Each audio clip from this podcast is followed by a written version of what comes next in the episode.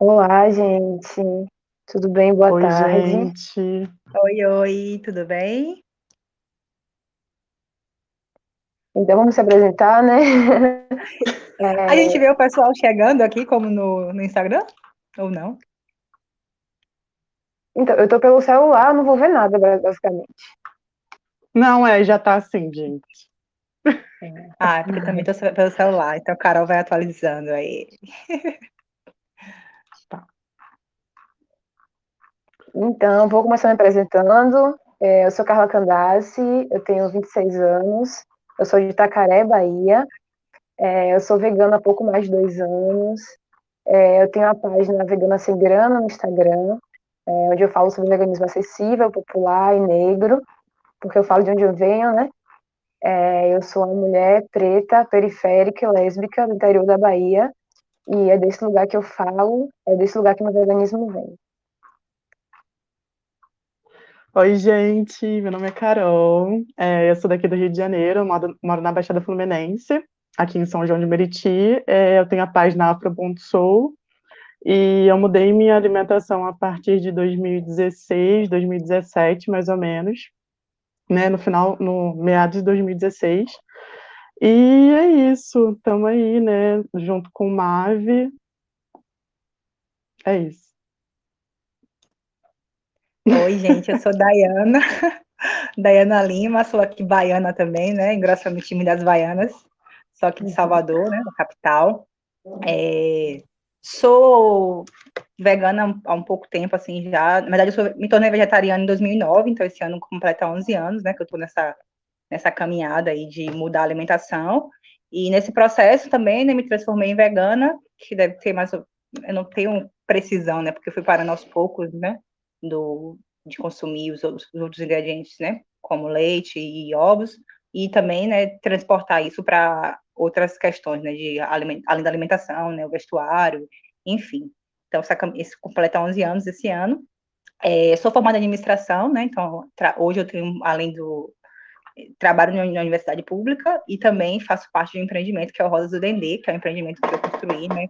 A minha família ela é uma família que é alicerçada sobre o tabuleiro de acarajé, né? Então eu usei disso também para adaptar um pouco o veganismo nisso aí.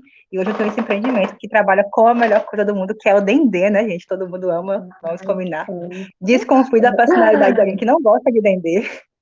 Ah, gente, não tem como. É. Confio, né? já não queira ser amigo.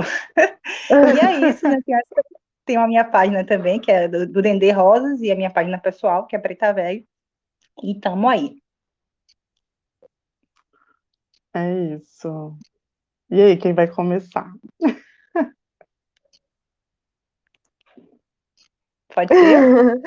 Eu só queria primeiro dizer que é uma honra muito grande estar participando dessa live com vocês porque quando eu virei vegana e fui procurar referências pretas, vocês duas foram logo as primeiras que eu encontrei no Instagram, e eu segui logo, e aí quando a Itaúana me falou que a live seria com vocês duas, eu fiquei muito feliz e eu agradeci muito, porque, poxa, eu tenho dois anos de veganismo nessa caminhada e eu tô com duas referências na live hoje, isso é uma realização muito grande para mim. Ah, que maravilha. Ai, fico muito feliz a gente realizar esse encontro, né? Sim, sim. Acho que eu posso começar, pode ser? Como eu sou mais velha. Pode. pode. Coroa. Vamos lá.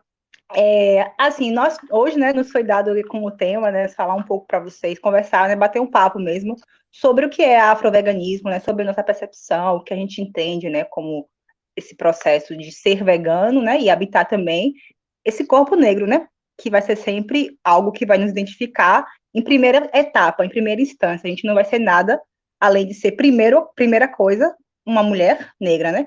Então, como esse é nosso primeiro cartão de visita, eu acho que é, estar dentro do movimento, ne movimento negro e do movimento afro-vegano é uma interseção que vai ter sempre, que vai, vai sempre compor o nosso ser, né? Então, por isso, não dá para a gente ser apenas mulheres veganas, né? Somos, acima, acima de tudo, mulheres negras e veganas. Então, o que a gente entende, né, assim, para mim, o que é esse afro, esse afro-veganismo, vai um pouco de encontro com o que é o que a Carla acabou de dizer, né? Quando a gente entrou no movimento vegano, eu acho que todas nós nos deparamos com o questionamento de ver um espaço, né, é, é um espaço apropriado, né, sobre, é, majoritariamente pela branquitude, né? Então, acho que isso acabou nos distanciando é, um pouco desse espaço, né? Acreditar que era algo que não nos pertencia, porque era, a gente não se via, né?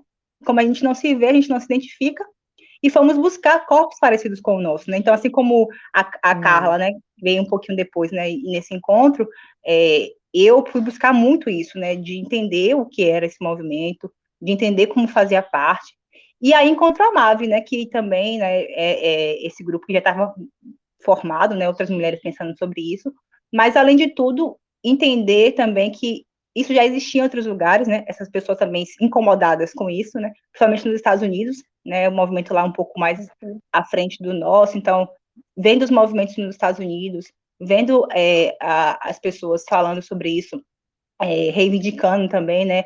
A questão da ancestralidade africana, trazendo alguns elementos da, da ancestralidade africana que nos aproximava do, do da alimentação, né? Mais natural. Então, eu acho que primeiramente, né, porque a gente precisa fazer esse recorte, né? É para entender que sim, somos negros e o racismo ele vai estar presente em todos os movimentos, todos os espaços, né? Então, se a gente não faz, olha, é, precisamos falar sobre isso, mas precisamos falar de um lugar de fala de um corpo negro, é, não fazer esse recorte, né? A gente não vai conseguir trabalhar com as questões individuais, pessoais, né? E as questões que, que dizem respeito, sobretudo, a conviver em corpo racializado, né? Então, acho que a importância fundamental disso é perceber que não dá para falar de veganismo, né? E tratar a gente, tratar esse espaço, né, de modo geral, né? Porque não nos representava. Então, acho que o afroveganismo vem para mostrar para a gente que, olha, é importante essa pauta, mas a gente não vive, infelizmente, não temos como ter o privilégio de lutar por uma causa única, né? Porque a gente é um corpo transversal. A gente, é nós estamos sendo, né? Tem, a gente não dá para lutar, porque para a gente tem que lutar pela, por estratégia de sobrevivência, sobretudo, né? E isso vai ter, então a gente, é a gente tem que lutar por pautas interseccionais. Então seria até bacana se eu pudesse só lutar pelos animais, mas não é possível. Então, quem é que uhum. vai tratar disso? Tem alguém falando sobre isso? Não tem. Então vamos criar um negócio aí, vamos, né, é, adaptar, dar um nome, e é isso. Acho que basicamente para mim, né, a necessidade do, do afroveganismo vem disso aí, né, desse, desse corpo interseccional, das pautas também serem interseccionais. Eu gosto de pensar isso porque, exatamente, não tem como a gente defender um, um, um lado sozinho, assim, o nosso corpo, ele está presente, então, cara, pensar, é, o que eu venho falado, assim, às vezes com uma galera, porque não adianta, né, ser vegano e, tipo, quando eu passar do lado, segurar a bolsa, tá ligado? Então, são muitas questões, assim, o meu encontro com o Mavi foi muito legal, porque foi nesse momento que eu entendi, assim, cara, eu preciso encontrar mais pessoas parecidas comigo, né? E aí, é, pesquisando na internet, eu falei assim, gente, não é possível que não tenha nenhum grupo que, que tenha isso como, como, como uma, uma conversa, como um diálogo, e aí eu achei antigamente, na verdade, no começo era chamado preto, negros e negras vegans, né? E daí depois, com coletivos, surgiu o movimento para vegano e foi aquele lugar em que eu me encontrei, né? Que a gente começou a discutir todas as coisas que aconteciam com a gente, é, aconteciam assim, nós enquanto corpos negros na nossa vida, a nossa relação é, com, a, com a periferia, né? Com a, com a favela, onde, da onde a gente morava e com, com uma alimentação diferente, né? Então, como ser esse corpo negro se alimentando de forma saudável, né? Se alimentando de forma consciente. Então, é, foi um momento que eu precisava estar próxima dessas pessoas. É, para mim também esse processo foi muito complicado quando eu me tornei vegana. É, primeiro vegetariana, né? Eu comecei esse novo lacto vegetariana em 2013 e, enfim, esse processo veio, veio retirando aos poucos a origem animal. E no, nesse caminho, é, eu fiquei rodeada de pessoas negras, é, meu dia a dia, meus amigos. E aí, quando eu comecei a me tornar vegana, todo mundo, todo mundo começou a me questionar, tipo assim, como assim, Carla, vegana? Isso é coisa de branco. E eu fiquei, mano. Eu cheguei a questionar, inclusive, o, os meus hábitos é, e questionar assim, o especismo, se fazer sentido. é, porque eu não via, não via essas referências. E, enfim, não, não sabia falar inglês, não sei falar inglês, se eu pesquisar nos Estados Unidos foi muito complicado até encontrar o MAV. É, e é muito difícil, né? Porque, como a gente falou primeiramente, se a gente não se vê, se a gente não se sente pertencente, aquilo não é para nós. É, então, eu fiquei muito feliz, por exemplo, quando eu encontrei sobre alimentação e tal, alimentação viva, é, e eu vi que a referência, o berço era preto, foi algo que me fez é, entender mesmo, assim, e ter aquela, aquele aporte teórico de que, ok, o que a gente entende hoje como veganismo não surge como veganismo, ele surge muito antes disso e ele tem um berço é, no lugar do berço do mundo. Isso para mim foi muito reconfortante.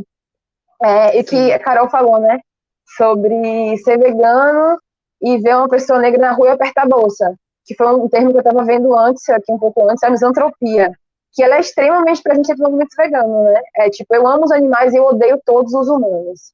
É, porque os animais são inocentes, os seres humanos não são inocentes.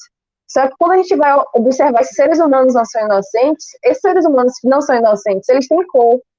Qual, qual é a cor dos seres humanos que, que já são lidos automaticamente como bandido?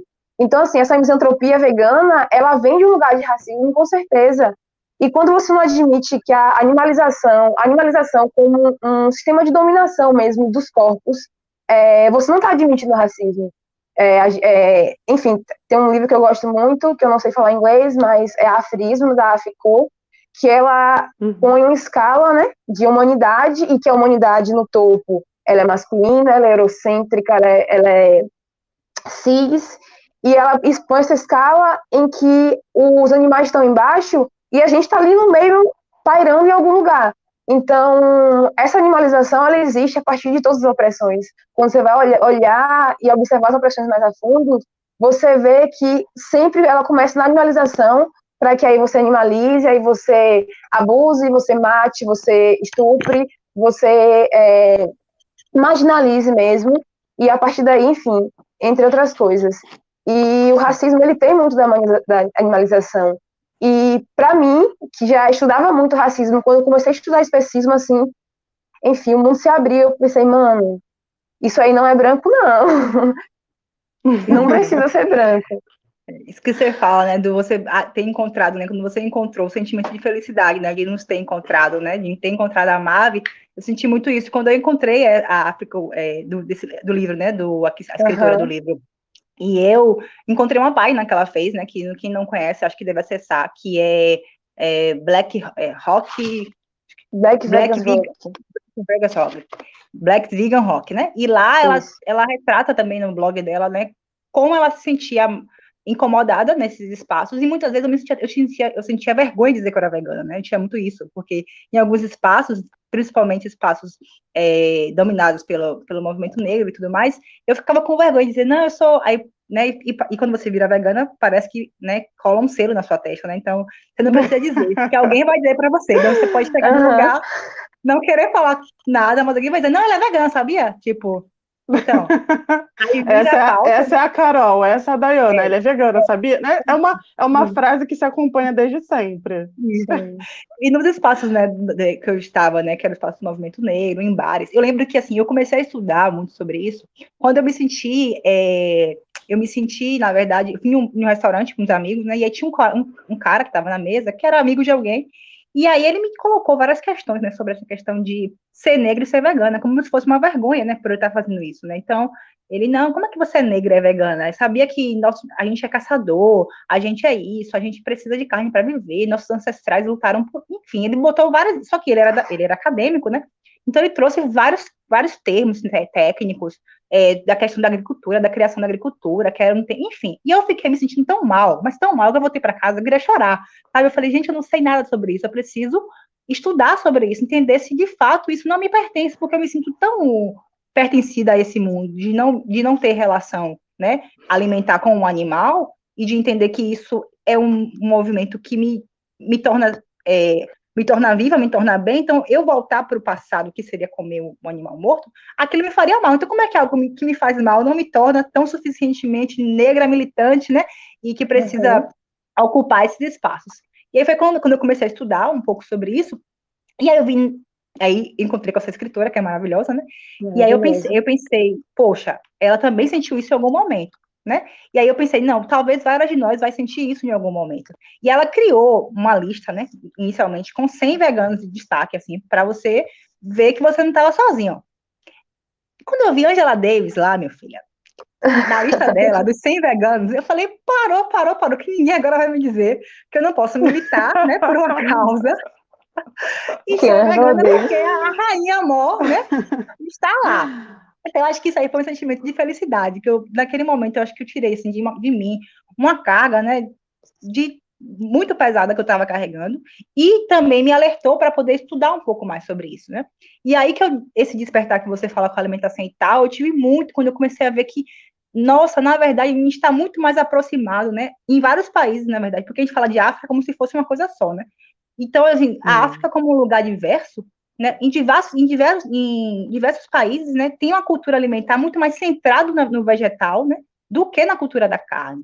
E aí eu fui estudar sobre o Congo, né? Entender o, o movimento da alimentação e tal. E percebi que hoje a gente tem uma relação muito mais ligada à alimentação diaspórica do que a alimentação né, da nossa ancestralidade. E a, gente e a questão, Dai, Sim. E a questão, Dai, que esse tipo de conhecimento, ele não é compartilhado, entendeu? E parece Sim. que nós somos, assim, as estranhas. Uhum. É, eu acho que deve ter um ano, mais ou menos, que eu comecei também a, a me a, a, me aprofundar sobre o assunto, né, sobre o que, sobre o que significa, se, e significaria a alimentação aí tal, e também a gente pode, pode relacionar com a questão da alimentação, mas também com, com o Rastafari, então também tem, uma, tem outras questões ligadas, assim, uhum. é, porque durante um tempo eu comecei a me questionar realmente se a palavra veganismo me compreendia, né? Porque a gente chega nesse ponto que a gente vai começar a estudar sobre o que era nosso, cara. Tipo, isso já existia antes mesmo de virar veganismo, antes de ter essa uhum. palavra. Então, é Exatamente. é isso que eu tenho questionado atualmente, e foi isso que me motivou também a, a, a procurar referências pretas para minha alimentação. Então, beleza, ok. E aí, se eu vou, se eu vou, é, se eu quero falar com outras pessoas pretas, eu vou, eu vou procurar essas referências e vou ter, e, e vou tê-las como base. Então, foi nesse momento que eu comecei a ler sobre saúde holística africana, é, com Laila África, o Dr. Seb, o Akil Anis, o Aris Latam, que defende também uma comida viva. Então, acho uhum. que é, é, muito difícil, porque todas essas leituras estão em inglês, né? Sim. Os livros, eles não uhum. são baratos. Eles não são contemporâneos, acho... então muitos já morreram, não estão mais aqui para falar. Exatamente. Uhum. Entendeu? E eu acho que foi nesse momento, assim, deve ter um ano e meio, mais ou menos, que eu comecei a aprofundar minhas, minhas leituras é, com base neles, né, para poder, é, poder começar a compartilhar isso com outras pessoas, é, para que elas entendam que isso também é ancestralidade, né? E a forma de Exatamente. alimentação é além do alimento, é o nosso corpo Sim. e o nosso espírito. Então é isso, assim. É, alguém pediu aqui é, uma pergunta atrás para a gente começar a falar sobre nutricídio. Alguém quer, alguém quer começar? Pode ser. Pode Eu ser, acho assim que para a gente, né, um dos pilares mais importantes da, do veganismo é, de fato, a sobrevivência dos corpos negros, né? A gente entende, sim, que os animais são importantes, porque muita gente até questiona se a gente é vegano ou não, né? Porque a gente não traz a centralidade do discurso a questão dos animais, mas a gente, claro que a gente né, entende a importância de, de estudar o especismo, a gente entende a questão do meio ambiente, mas quando a gente vai falar do discurso, nossa centralidade é a sobrevivência de corpos negros. Então, o que a gente vê, né, que a gente hoje, o, a, principalmente o movimento negro, né, tem, tem uma centralidade na, nas, nas, questões voltada para o genocídio, né, voltada para a necessidade mesmo de educação, desenvolvimento básico, segurança, mas a gente esquece de falar de alimentação. E somos nós os corpos que mais adoecem, os corpos que mais estão é, em situações de vulnerabilidade alimentar, né, que não têm acesso a uma comida de qualidade. Então, quando você vai ver as estatísticas, essas pessoas estão morrendo pelo que elas estão comendo. E aí, esse movimento reverso que eu percebo é quando a gente fala do retorno à alimentação, né? Quando a gente vê que as pessoas estão começando a se alimentar melhor, né? E estão começando a diminuir o consumo de carne, estão se tornando vegetarianas, veganas, pensando em alimentação é, em prol da vida, quem são essas pessoas que estão fazendo esse movimento, né? esses corpos também têm cor. Então, esses corpos uhum. de pessoas brancas já entenderam que não é mais legal comer feijoada todo dia. Então, ela já percebeu que isso é bom, comer comida natural. Criou-se um conceito e virou gourmet comer comida natural. Então, você vai em um restaurante e pede um prato de salada a 50 reais. Sabe? Porque agora é cool comer comida natural. É cool ser, ser, ser natural, né? Ser natureba, como se diz. Enquanto uhum. isso, nas favelas você encontra em cada esquina um carro de cachorro-quente, em cada esquina uma barraquinha de pastel. E isso não é uma coisa que se come com exceção. Isso vira regra. Tem pessoas regra. que comem isso todos os dias. Uhum. Tem jovens que vão para a escola e se alimentam dessa, dessa alimentação, que nem é considerada algumas vezes alimento, em, alguns, em algumas é, situações específicas, tem alimento que nosso corpo não entende que é alimento. Uhum. Né? Então, esses corpos que estão comendo essas alimentações são os corpos negros. Então, o que a gente fala né, no, no discurso do nutricídio é que a gente precisa se atentar para a questão de que estamos morrendo mais também pelo que nós estamos comendo. A minha avó faleceu de hipertensão, ela tinha 70 e poucos anos, mas assim, eu tenho certeza que se eu tivesse, talvez naquela época, acesso a uma, uma programação alimentar melhor para ela, ela não tivesse tido é, essa enfermidade tão rápida assim. Então, hoje a gente tem coisas que a gente fala que é da cultura, que é, da, que é mais propício à população negra, como hipertensão, né, diabetes. diabetes. E muito disso está relacionado ao que se come. É, eu gosto muito do Dr. Milton Mills, depois vocês pesquisam aí, que é um maravilhoso é, médico também. Está...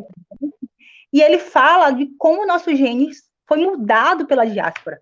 Gente, o gene do nosso corpo foi alterado pela diáspora, porque a gente chegou, fomos retirados, né, nossos antepassados, de um continente e submetido a uma nova dieta radical, né, e como isso alterou ao longo de, desse, desses anos todos a cadeia genética e ficamos né, doentes.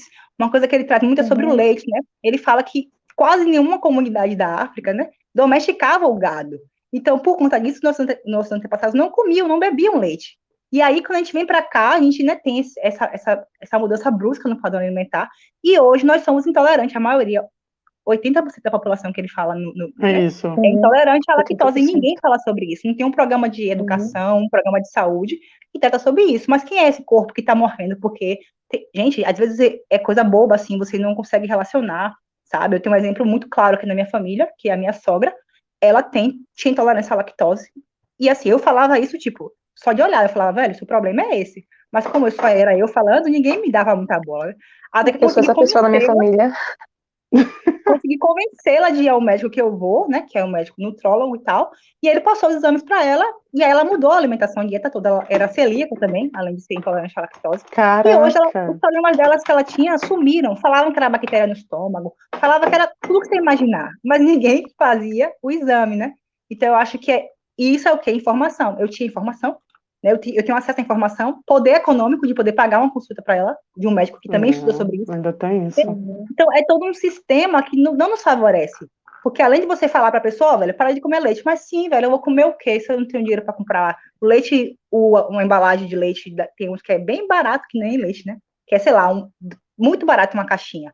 E bebida láctea. Bota, é, bebida láctea. E bota uma, uma chocolatada, dá para o menino para ir para a escola, entendeu? É muito prático. Então, é toda uma cadeia sistêmica tem que ser analisada, né, para a gente debater o assunto. É, é bem... eu vejo. Pode ir, Carol.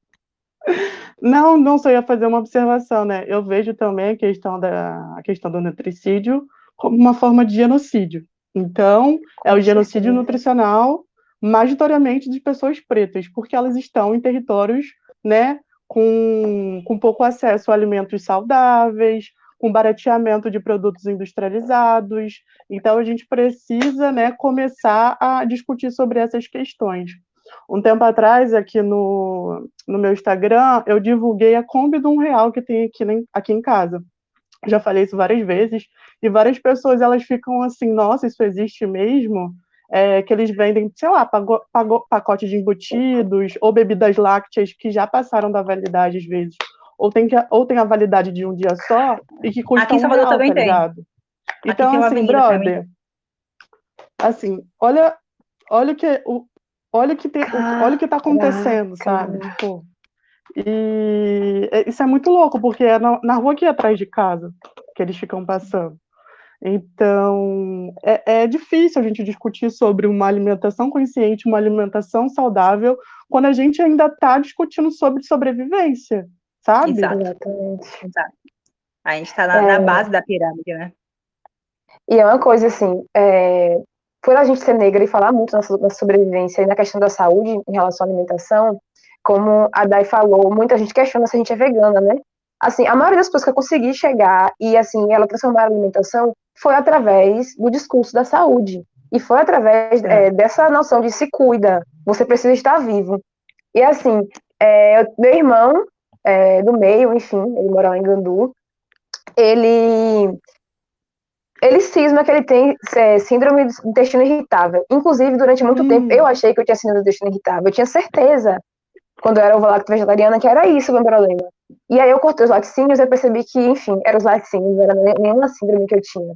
E ele tem, e a alimentação dele é extremamente, enfim, o que a maioria das pessoas come. Ele come muito leite, ele toma muito, muito achocolatado, ele come muito embutido, então ele fica indo de médico em médico, médico, médico, e todo mundo falando a mesma coisa para ele, você tem intestino irritável. É, e aí ele toma lactase e não adianta de nada, eu falo para ele, porque você não tem você precisa tirar o leite. E é muito complicado porque quando você geralmente é a pessoa, aquela voz única no meio da família, todo mundo Sim. te tira como louco. Então, assim, é, hoje... Em tese, você é, não é especialista. Então, você não é especialista. Você é especialista, então, pronto, o médico falou, é a verdade do médico, né? Então... Tanto que eu vou fazer nutrição, gente. Eu vou fazer uma das minhas metas. Eu vou fazer nutrição. Que aí eu vou poder falar. É, e assim, eu tô vendo muito isso em relação à alimentação do meu sobrinho, de dois anos agora. A alimentação dele é baseada em danoninho. Oh, é isso que ele come, danoninho, mingau, é, enfim. E quando ele se afasta, minha mãe, que, enfim, foi uma pessoa que, mesmo comendo muita carne, hoje, graças a muitos, muitas conversas, ela diminuiu. Ela me passou muito que era comer bem. É, agradeço muito grata aos meus pais por isso, assim, eles me ensinaram a comer punk desde criança. E assim, tem a questão também de eu morar no interior. Então, assim, é, na minha infância, é, ultraprocessados não chegavam para mim, para minha cidade barato, não, não, mesmo. Hoje eu moro em Itacaré, mas eu nasci em Gandu, é aqui na Bahia também. Então, assim, quando eu era criança, um danoninho devia custar 1,50, enquanto 1,50 também comprava uma touca de laranja. Então, a minha alimentação não foi baseada em, em industrializado por isso, porque era caro. É, e quando assim minha família começou a ter uma, um, um, dinheiro a mais para poder comprar, foi quando eu comecei a me conscientizar. Então eu não cheguei a comer isso, mas por exemplo, meu irmão mais novo, a, por ele ser um menino preto e tal, e na rua todo mundo dava um dinheiro para ele no mercado comprar alguma coisa, ele sempre teve dinheiro na infância e ele sempre se alimentou muito de biscoito recheado, de todinho, muito mais do que eu. E a discrepância na nossa saúde hoje é muito grande, assim. Recentemente a gente foi num iridólogo aquele médico que olha a sua íris, né? E a partir daí diz, o problema de saúde que você tem, é um médico naturalista. E o iridólogo olhou minha íris e a única coisa que ele falou foi o problema de circulação que eu tenho, né? Que é de família. É, e eu trato de forma natural. Enquanto meu irmão, ele listou tantos problemas de saúde que meu irmão, dois anos mais novo do que eu tinha, que minha mãe começou a chorar. Minha mãe entrou em desespero e começou a chorar. E isso se dá a duas coisas. Eu não, eu não bebi leite. Eu fui a criança que rejeitei leite, graças a Deus. Nunca bebi, eu odiava. Minha mãe me dava, eu cuspia. Meu irmão bebia muito leite. Meu irmão sempre foi muito. A gente bebeu muito leite. E a nossa alimentação na infância. Então, assim, graças a Deus, hoje é, é, ele tá, tá melhor, assim, porque eu enchi muito o saco dele. É, e aí eu posso mostrar pra minha família, tipo, olha, vocês não dizem que o leite faz bem, olha a diferença da minha saúde pro meu do meu irmão. E com esse discurso, hoje, meus pais, graças a Deus, conseguiram perceber que não é tão bom para a saúde, que leite não tem cálcio, e esse tipo de coisa, assim, que mudou um pouco. Mas, de um modo geral, também, meu pai teve dois AVCs antes disso tudo. É, meu avô, hoje, ele tá em cima da cama com diabetes, tá muito mal. E minha família tem um histórico muito grande de todas essas doenças, que a maioria das pessoas pretas morrem graças à alimentação. Sim. E que poderiam acho... ser evitadas, né? Com certeza. Exatamente. Você, é... A gente perde a vida por conta de, de uma falácia de que nossos, nós, é, são doenças né, hereditárias. Então, se seu pai foi hipertenso, Nossa, você vai ser hipertenso. Eu escuto muito então, isso. Não tem o que fazer, entende? Então, uhum. e sendo que a, a genética é um percentual bem menor do que o comportamento que você leva, né? Se você Exatamente. adota uma qualidade de vida melhor. Então, assim, eu vejo muito que para a gente atrair as pessoas hoje em dia, o discurso que mais é fundamental é a alimentação. É a saúde. É uma estratégia, né, cara? É, é estratégia. elas não vão se sensibilizar por outras coisas, não. sabe? E assim, pelo que a gente, eu entendo, que hoje, né, o que, a forma que eu enxergo o veganismo de modo político é entender que esse despertar, tipo esse start, né, que você perceber que que merda é essa que a gente está fazendo com, com o planeta, né? Porque assim, para mim hoje é tão óbvio que eu fico, às vezes eu, eu fico, eu acordo assim muito fodida, assim, achando que o mundo é uma merda, que nada vai dar mais certo e tudo mais, né? Então, principalmente quando acontece essas coisas, né, que a gente vivencia o tempo sim. todo, né? Uhum, vê, sim. vê mais morto, vê mais.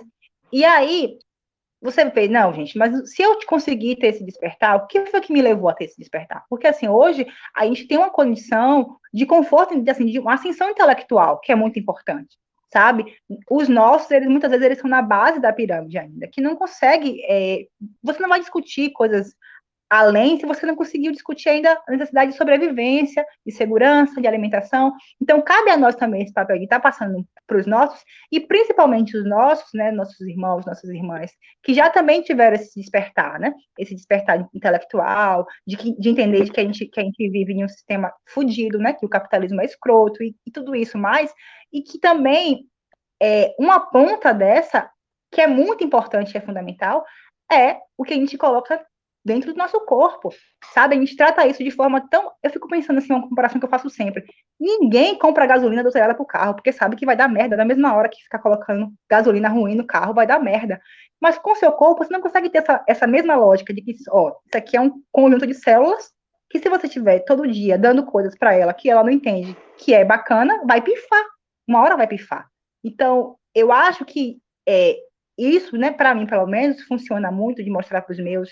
Eu tenho algumas pessoas, assim, que eu tenho muito orgulho, né, de dizer que virou, pelo menos parou, diminuiu, né, a partir desse contato comigo. E é o que me faz feliz, na real, de ver mais um Exatamente. preto, mais uma preta, uhum. que, pô, velho, pô, daí tô, não virei vegana, mas pelo menos tirei carne vermelha. Tirei, eu acho que sabe, não tô comendo mais isso, não tô comendo mais aquilo, que é um processo. E acho que o primeiro passo Nada, desculpa, eu que Não, algumas pessoas não vão virar de jeito nenhuma. Tipo, assim, eu sei que é muito difícil Sim. que talvez uma, uma, a minha mãe vire vegana, sabe? Isso, isso talvez não, eu não consiga nessa encarnação.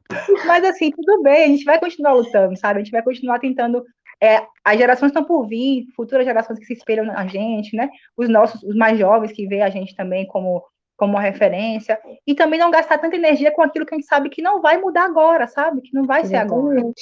Exatamente. Eu acho que quando você fala sobre essa questão de você falar para as pessoas próximas, eu, eu acredito que essa seja a parte mais importante, assim, para mim, porque é a partir do diálogo e da conversa que a gente consegue chegar em algum lugar, em um objetivo comum. Tudo bem, se a pessoa não quiser, não, não conseguir ou não quiser parar, mas pelo menos ela teve acesso a essa informação, coisas que eu poderia, nossa, eu fico pensando quanto tempo eu fiquei, é, quanto tempo eu fiquei comendo carne e tudo mais.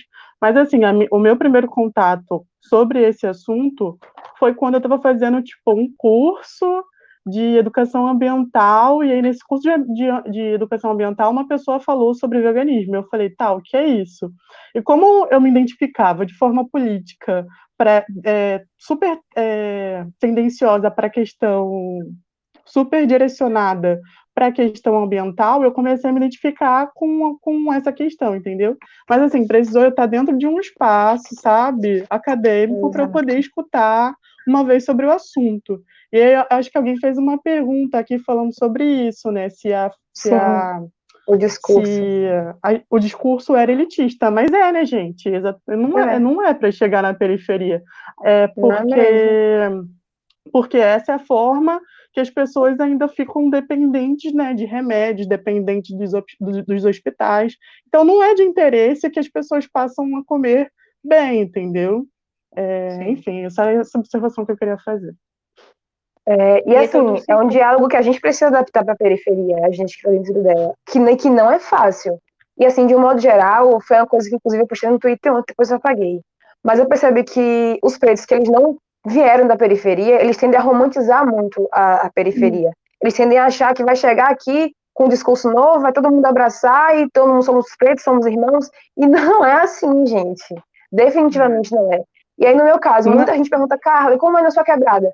Além de mulher preta, eu sou lésbica, eu sou casada com uma mulher e eu moro dentro da periferia. Eu, eu vivo uma, uma outra realidade. Para eu conseguir adentrar uma pessoa para dar um bom dia ou boa tarde para ela, só sabendo que eu sou sapatão, tipo, é, é, há um distanciamento. Então, assim, eu tenho que primeiro fazer que as pessoas me enxerguem, não me demonizem, para aí eu chegar com esse discurso. E, assim, nem sempre. Por exemplo, aqui na quebrada onde eu moro, eu moro no bairro Novo, Itacaré, comecei, eu comecei a conversar com o cara que corta meu cabelo, o barbeiro, e a mãe dele, que é dona de mercadinho que eu sempre compro, porque tanto todas as vezes que vai eu, Brisa lá, a gente fica lá lendo tudo que a gente vai comprar.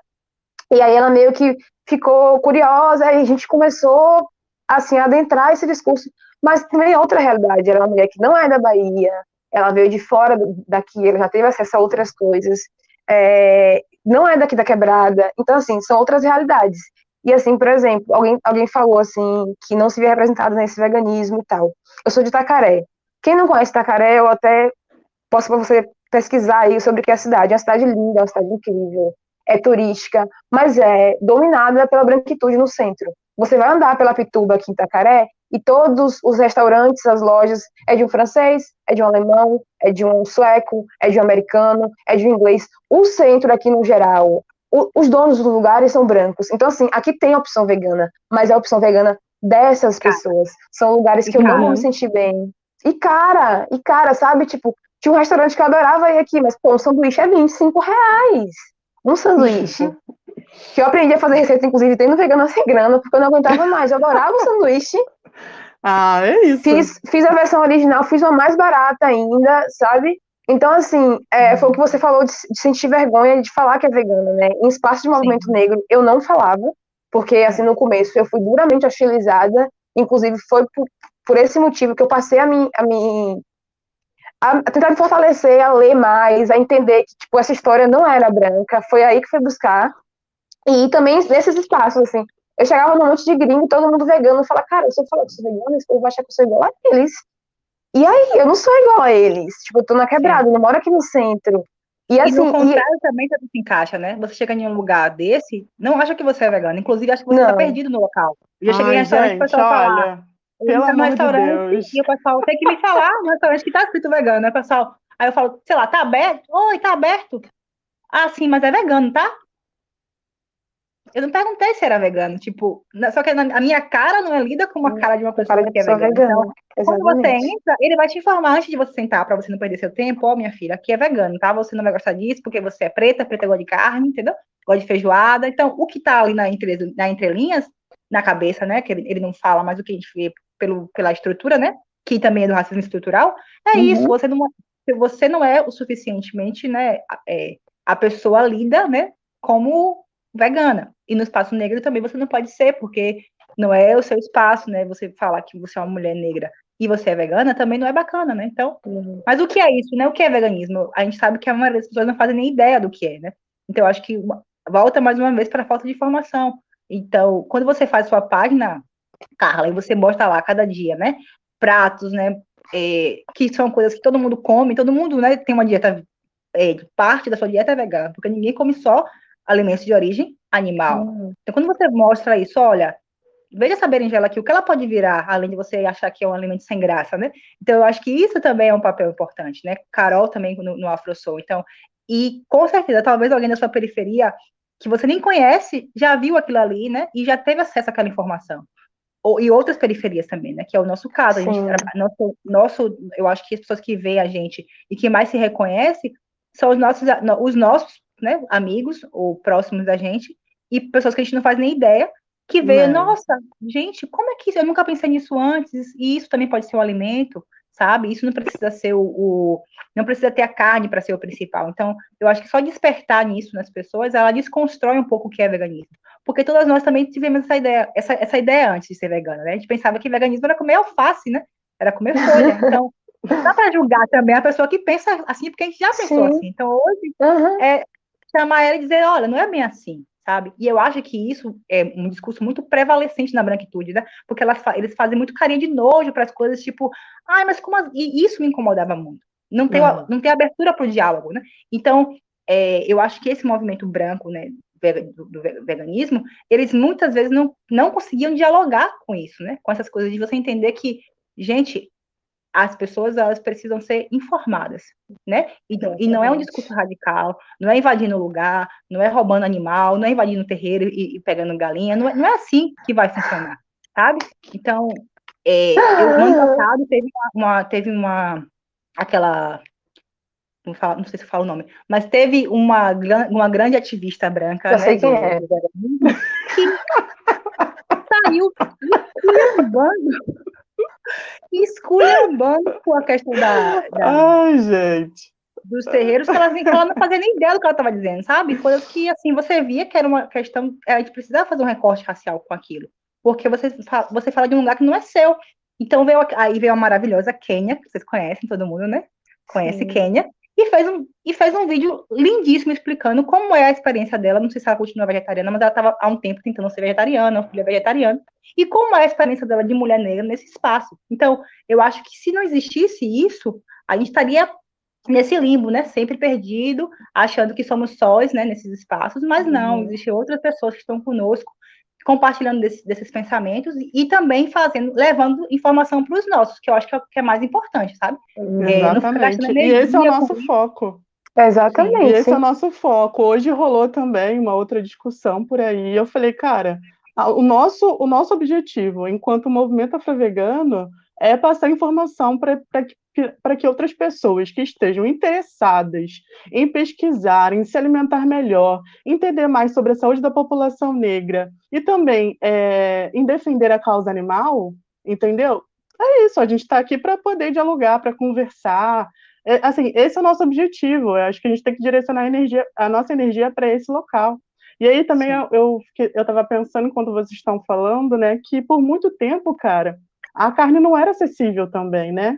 E aí, depois de um certo período, você entende, você tem a carne enquanto status social.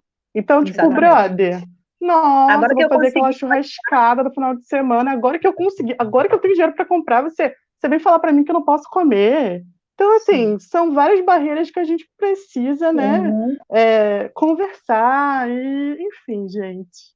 Muito bom falar com vocês, então. é, que a gente acessa muito com isso, né? São o, os militantes também, né? Porque ainda que a gente ache que não, mas muitos, assim, eu vejo que hoje em dia é, eu tenho 11 anos nesse processo, né? Então no começo eu me sentia realmente muito só, sabe? Inclusive não queria falar mesmo, porque não tinha a internet não estava aí, né? Como está hoje. Então, eu era de fato a estranha do rolê, sabe? E olha que eu comia queijo, comia assim, sei lá, comia um se eu fosse para um, um, restaurante, como eu comia queijo, sei lá, às vezes tinha um bolinho de queijo, né? Às vezes tinha alguma coisa com queijo, mas eu sempre era, em foi 2009, né? Eu tinha 19 anos, quando eu virei vegetariana. Então, assim, eu saía muito, estava na faculdade, então sempre tinha, eu era a pessoa que, eu não tinha ninguém que eu conhecia que era vegetariana, além de Carol, Carol maravilhosa da Rango Viga, que deve estar tá aí vendo a gente. Uhum. Além dela e o pessoal da Rango Viga, não conhecia mais ninguém que era vegetariano. Então, na favela, então, esqueça isso, não tem, não tinha, gente. Se tinha, estava também nem eu calado. Exatamente. Né? Foi quando eu voltei para casa depois dessa aula do curso, eu falei, tá, e agora? O que que tá acontecendo, né? Tipo, beleza, o que que você vai fazer agora? O que que você vai comer agora? Meu Deus, eu vou comer arroz e feijão alface para sempre. E é aquela coisa, sabe? E até pela questão das receitas, gente. Eu comecei a fazer o Instagram em 2017 é, porque eu não sabia o que fazer, o que comer, sabe? Então, Sim, foi esse momento que eu falei assim, cara, eu preciso fazer comidas para que outras pessoas né? vejam que é acessível, que é barato, que é gostoso e que todo mundo pode fazer em casa. Então, foi, foi uma das razões, assim, que me que me, que, me reapro que me reaproximou da minha cozinha, sabe? E que fez com que, com que eu ressignificasse algumas coisas, algumas comidas afetivas. E eu acho muito engraçada é, essa questão do que é feito para nós ou não, né, gente? É, durante muito tempo eu fiquei pensando sobre isso, né? Sobre lugar, sobre alguma prática. E a gente precisa é, se reencontrar nesse, nesse lugar, assim, de, de comer sim saudável, de, é, de poder fazer prática de poder praticar exercícios, enfim. Sim. E isso aí você fala do exercício, quando a gente pensa, né, tipo, coisas que é tão nossa, né, que foi desapropriado, como a, a própria yoga, né, que vem do Egito, é né, muito mais antigo do que tudo isso, vem de Kemet, e se você falar para uma pessoa, né, muitas vezes que faz yoga, você é o assim, yoga. Não, mas é porque se você olha, mas se a gente aqui na cidade, aqui da Jacaré, a referência você... de yoga é totalmente branca. Você vai ver yoga fazendo tacaré, Nossa. aqueles gringos haribu na praia, Sim. tipo aquela Good coisa vibes. super good vibes. Então, assim, Orgânico. Gratiluz, gratiluz. eu, eu Orgânico. fiz E são yoga antes do que médica. Ah. Eu fiz yoga antes do que médica em casa, porque eu queria fazer yoga, mas eu não queria ir pra lá. E aí eu fiz a minha casa. Não, e são esses que segura a bolsa quando a gente passa, né, Carla? Tu sabe que são esses. Eu fico olhando assim, gratiluz, gente, uma gratiluz dessa. Olha, que Sim. raiva. Votar de Bolsonaro um bocado. Aham. Com certeza. Ai, Então, a gente sabe, Mas né, é- onde, onde aperta. Isso da yoga mesmo eu acho fantástico, porque a gente, eu sempre, eu até conheci a Clemente Yoga, acreditava que a yoga era uma prática, né, uma prática de brancos, assim, que não eu era, porque além de ser muito caro, né, normalmente os valores são absurdos, assim, antes do advento da internet, que você podia fazer em casa, não dava para você botar no seu, no seu orçamento fazer yoga duas vezes na semana, né, uma coisa que custa, no mínimo, sei lá, 150 reais. Então, quem, quem vai fazer isso, né? Enquanto é, uma academia, né, que você, se você for fazer uma atividade física, né, você consegue no seu bairro tem uma academia de 70 reais, 50 reais, né, na favela, você acha isso. Ou você vai correr, ou você vai andar, mas yoga, você nem, você nem entra naquele, naquele caminho, né, você, Ah, acha- você acha que não é. E quando você vê que o negócio veio do Egito, que a galera preta está fazendo, que foi esquecido, né, por muito tempo, por conta de, Uhum. da questão mesmo da diaspórica, e que isso é nosso, eu acho que é nosso papel, além de retornar isso, informar para os nossos, olha, venha ver isso aqui, isso aqui nos pertence. Não tenha vergonha de dizer que isso é seu, porque nos pertence. A mesma coisa a alimentação. Se um dia pegaram a gente e, manda, e é, a gente teve que se adaptar, né? E pegar resto de comida, inventar um prato novo, e até a gente come isso, não quer dizer que aquilo é nosso, aquilo ali foi, foi imposto pela diáspora, mas assim, isso não é comida, sei lá, fatada, gente, que é um monte de fato né, de, de animal. E aí você pega essa, essa comida e dizer que aquilo ali é, é faz parte, de fato, essencialmente da cultura negra? Será que aquilo ali foi algo que foi pensado, né, para ser para ser feito não pela Ser sua emergência de vida, né? Você tipo, você precisa comer, então você, né, você foi reinventando as formas de se alimentar, mas não dizer que aquilo ali é algo que faz parte essencialmente da nossa cultura, enquanto é, seres, né, é, que descendentes de povos africanos. Então, muitas Uhum. coisas que a gente hoje atribui à alimentação africana é alimentação diaspórica colonial. Então, assim, essa a, a COU, ela fala muito de a gente precisa descolonizar o nosso prato.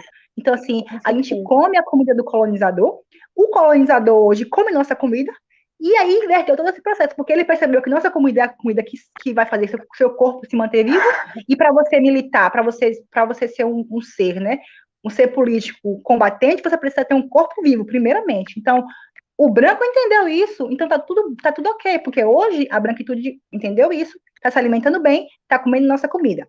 E a gente tem vergonha de, de- de dizer que come a comida que foi nossa, porque nossa comida é churrasco todo fim de semana. Então, Nossa. ter esse despertar, assim, não tá- a gente não está aqui para determinar regra, né? Mas assim, eu Não. acho que é só para você pelo menos abrir a é, abrir o debate, abrir uma outra visão, abrir, assim como a gente teve que abrir a mente para muitas outras coisas, é chegado o momento também de abrir a mente para a questão alimentar, que ela é urgente. A natureza está aí, gente. Antigamente a gente tinha, hoje a gente tem 7,7 bilhões de pessoas no mundo. A gente quer manter um padrão como se tivesse ainda há 200 anos atrás. Só que a Terra, ela é um sistema finito e a gente gere como se fosse infinito, né? E aí, isso também nos pertence, porque quando o bicho aperta e quando o, o- a calamidade é, ambiental acontece, quem mais, quem sofre primeiro, quem chega primeiro Exatamente. é no povo preto, entendeu? Então, quem é o trabalhador na agricultura lidando com agrotóxicos todo dia? É o povo preto. Quem é que morre porque, né, porque tá comendo mais veneno, morre mais ainda? É o povo preto, que tá plantando, que tá Que trabalhando na- morre na moído dentro de máquinas de frigorífico, que está Exato. sendo decepado dentro de Não tem frigorífico. saneamento básico, né? Quando, quando a enchente vem, agora mesmo. tá Gente, pra não tem nem tava- água por causa do coronavírus. Brother, não tem água na favela. Uhum. Entendeu? E aí, cara? E tá tudo interligado, né? A gente vive em um sistema, eu gosto sempre de usar isso, né? A gente, a gente vive em um sistema que ela é sistêmico, né? sabe? Não dá pra gente tratar coisas de forma isolada, né? Então as pautas, elas Exatamente. precisam ser, quando eu, quando eu falo isso, né? A gente não tem que entender que lutar pelo, pelo, pelos animais, lutar pelo meio ambiente, não vai inviabilizar a nossa luta pelo povo preto, porque tudo está conectado, né? E se a gente, se a gente não Exatamente. percebe isso, a gente vai ser sempre o corpo que vai estar sempre mais, mais afetado, né, no processo. E cabe a nós que Uhum. já tem um pouco de acesso a essa informação passar Também não julgar nem condenar quem não pode ainda, porque tem muito isso, né? Uhum. Tem gente que acha que todo mundo pode ser vegano. Todo mundo, é, do, mendigo, do mendigo da rua ao presidente. Mas o mendigo pode não comer. Ele pode escolher. Gente, isso me comer. lembra um vídeo que eu, assim, eu ri, ri mesmo, ri muito.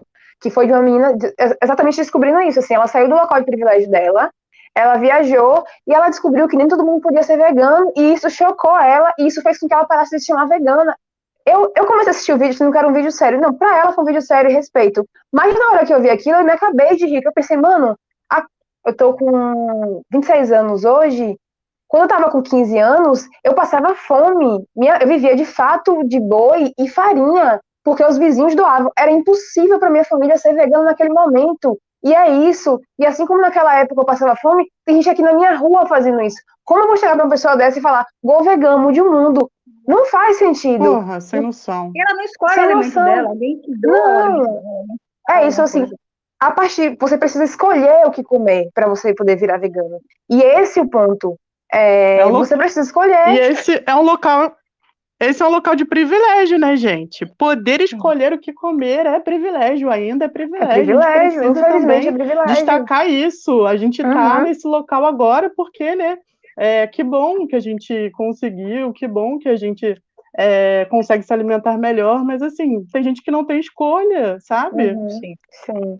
E é como a a Diana falou, né, que você começou há 11 anos atrás, dentro do espaço de movimento negro, e eu nem imagino como foi para você, porque assim, para mim, há cinco anos atrás, já foi extremamente difícil. Eu também vim dentro do movimento negro, e esse despertar que eu tive, eu lembro que um, belo dia eu tava, enfim, tava servindo a feijoada, e eu tava, eu era vegetariana, já tava tirando foto, e aí eu parei, eu pensei, mano, mas a feijoada, ela veio a partir, né, dos momentos que os brancos jogavam fora os restos dos animais, os africanos aproveitavam aquilo para não morrer é, e comiam aquilo, e hoje as pessoas batem no peito. Quando a gente, quando a gente é vegano faz uma, uma feijoada é, e chama de vegana, o povo surta, porque é tradição. Eu fico pensando, pô, a gente está nesse processo de voltar, de, de buscar a nossa ancestralidade, de buscar o que veio antes da diáspora, porque a gente ainda se apega tanto a esses alimentos que matam e que vieram de uma cultura escravocrata e colonial. E assim, eu tive esse despertar, despertar a partir de uma, de uma, uma moça indígena que eu vi ela falando exatamente disso.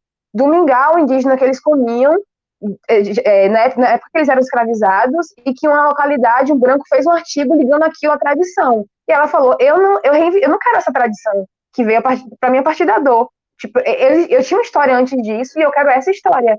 E assim, foi assim que eu despertei. E assim, para mim hoje ainda é muito difícil acessar espaços de movimento negro e falar sobre veganismo. E é isso que me preocupa, porque é nessas pessoas que eu quero que esse discurso chegue, é nos nossos irmãos. Eu quero que essas pessoas perpetuem esse discurso. Eu quero que a gente pare de morrer, não só com, com, com o genocídio da, da, arma, da polícia, sabe? É, eu, eu, eu, foi a Thalita Xavier que fez aquele vídeo sobre coronavírus. Incrível. É, e no vídeo ela falou: o açúcar mata mais preto do que a polícia.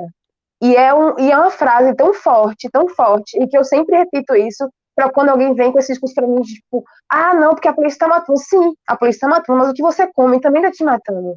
Sabe? A sua comemoração por alguma vitória é churrasco está te matando. Infelizmente, a gente precisa admitir isso. É, e também não sei. Né? O álcool, putz, ainda das, mas foi das quebradas. Gente... Mas foi o que a gente falou também um tempo atrás, né? Porque quando você fala vegano, qual é a imagem? Se você fechar o olho e falar vegano, se você falar yoga, qual é a imagem que vem? Então, quando a gente vai falar isso para a galera, né, que não faz parte do MAV ou que nunca leu sobre o assunto, ela vai lembrar de uma pessoa branca e tal, que come industrializados veganos e tal. Então tem uma outra relação com o planeta, com, com a sociedade, né? Então acho que para mim, é, enquanto estratégia da Carol, é poder falar sobre saúde, entendeu? É poder apresentar também novas formas de, de alimentação, novas receitas. Então, isso, esse, tem sido, esse tem sido o meu jeito de me expressar e também de apresentar pessoas que já, já, já falavam sobre isso há muito tempo. E como eu falei, e como eu falei antes, né, que tem um ano e pouquinho que eu comecei a ler essa galera, mas muita coisa está em inglês, muita coisa a gente quase não tem nada escrito, então é um trabalho. é, eu acredito que o MAVE é, faz esse trabalho de forma, ainda que é, não é demorada, mas ainda que em, pouco, em passos pequenos, mas a gente tem tentado é, é, a gente tem tentado trazer outras pessoas também para que possam falar sobre uma alimentação saudável, para que possa falar sobre a questão do nutricídio, sobre alimentação tal, sobre terapias holísticas, sobre a possibilidade também da gente ser merecedor enquanto a, enquanto povo negro de resgatar a nossa história, né? E da gente ir de encontro também de, de, de, coisas que nos fazem bem. Por que não, gente? Por que não comer bem? Por que não praticar é, algum tipo de, de exercício? Então, eu gosto muito de falar sempre que foi isso que a gente pensou quando a gente iniciou o circuito afro-vegano, por exemplo, aqui no Rio, e a gente fez em São Paulo, em que a gente apresenta e leva, é, e leva outras pessoas para poder falar sobre alimentação, para poder é, levar é, diferentes ideias, né, a respeito, não sei, da yoga, de exercícios, da terapia holística, para que a gente possa é, se familiarizar com esse conteúdo, sabe? Eu acho que nem todo mundo vai estar tá pronto para o que a gente tem a dizer, mas pelo menos a gente está fazendo a nossa parte, então é isso que eu acredito, uhum. esse é o nosso Sim, objetivo. É. E eu sempre acho que as pessoas, é justamente essas pessoas que estão, são os nossos parceiros, né, os nossos pares, que também estão nessa condição que a gente definiu anteriormente como privilégio, né, da escolha, que essas pessoas possam despertar também o seu papel, né, o seu papel político, que é também em relação a isso, né, porque eu acho que, assim, quando você, eu sou, eu compartilho da ideia de que eu sou muito, eu acho que o compromisso ético que a gente tem que ter enquanto cidadão é entender de, assim, enquanto você não sabe de uma coisa, né, você vai levando aquilo ali, porque você não, realmente não tinha essa informação. Mas a partir do momento que você tem essa informação, eu acho que cabe também a sua postura enquanto cidadão e se questionar o que, que eu posso fazer para contribuir para que isso não seja assim. Porque, assim, pô, é, é, massa a gente militar na internet, é massa a gente. Eu penso assim muito, né, com relação à Amazônia, né? Na época do boom da Amazonas, né? Do, do, do, das queimadas. Eu via muita gente militando, falando muito na internet, mas assim, o que, é que você tem feito para que a Amazônia não seja desmatada? Porque a gente sabe que hoje Exatamente. 80%, do desmatamento é pela criação bovina, né?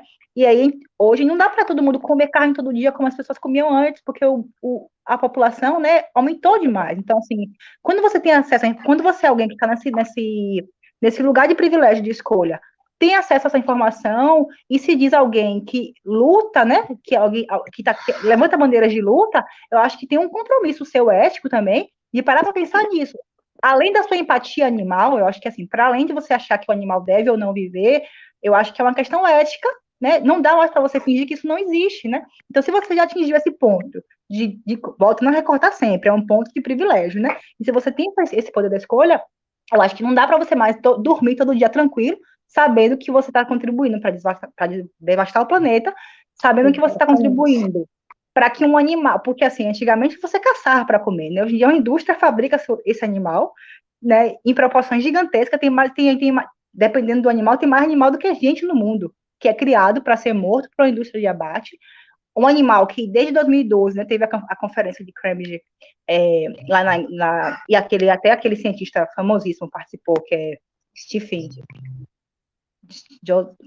é o que fez aquele filme do.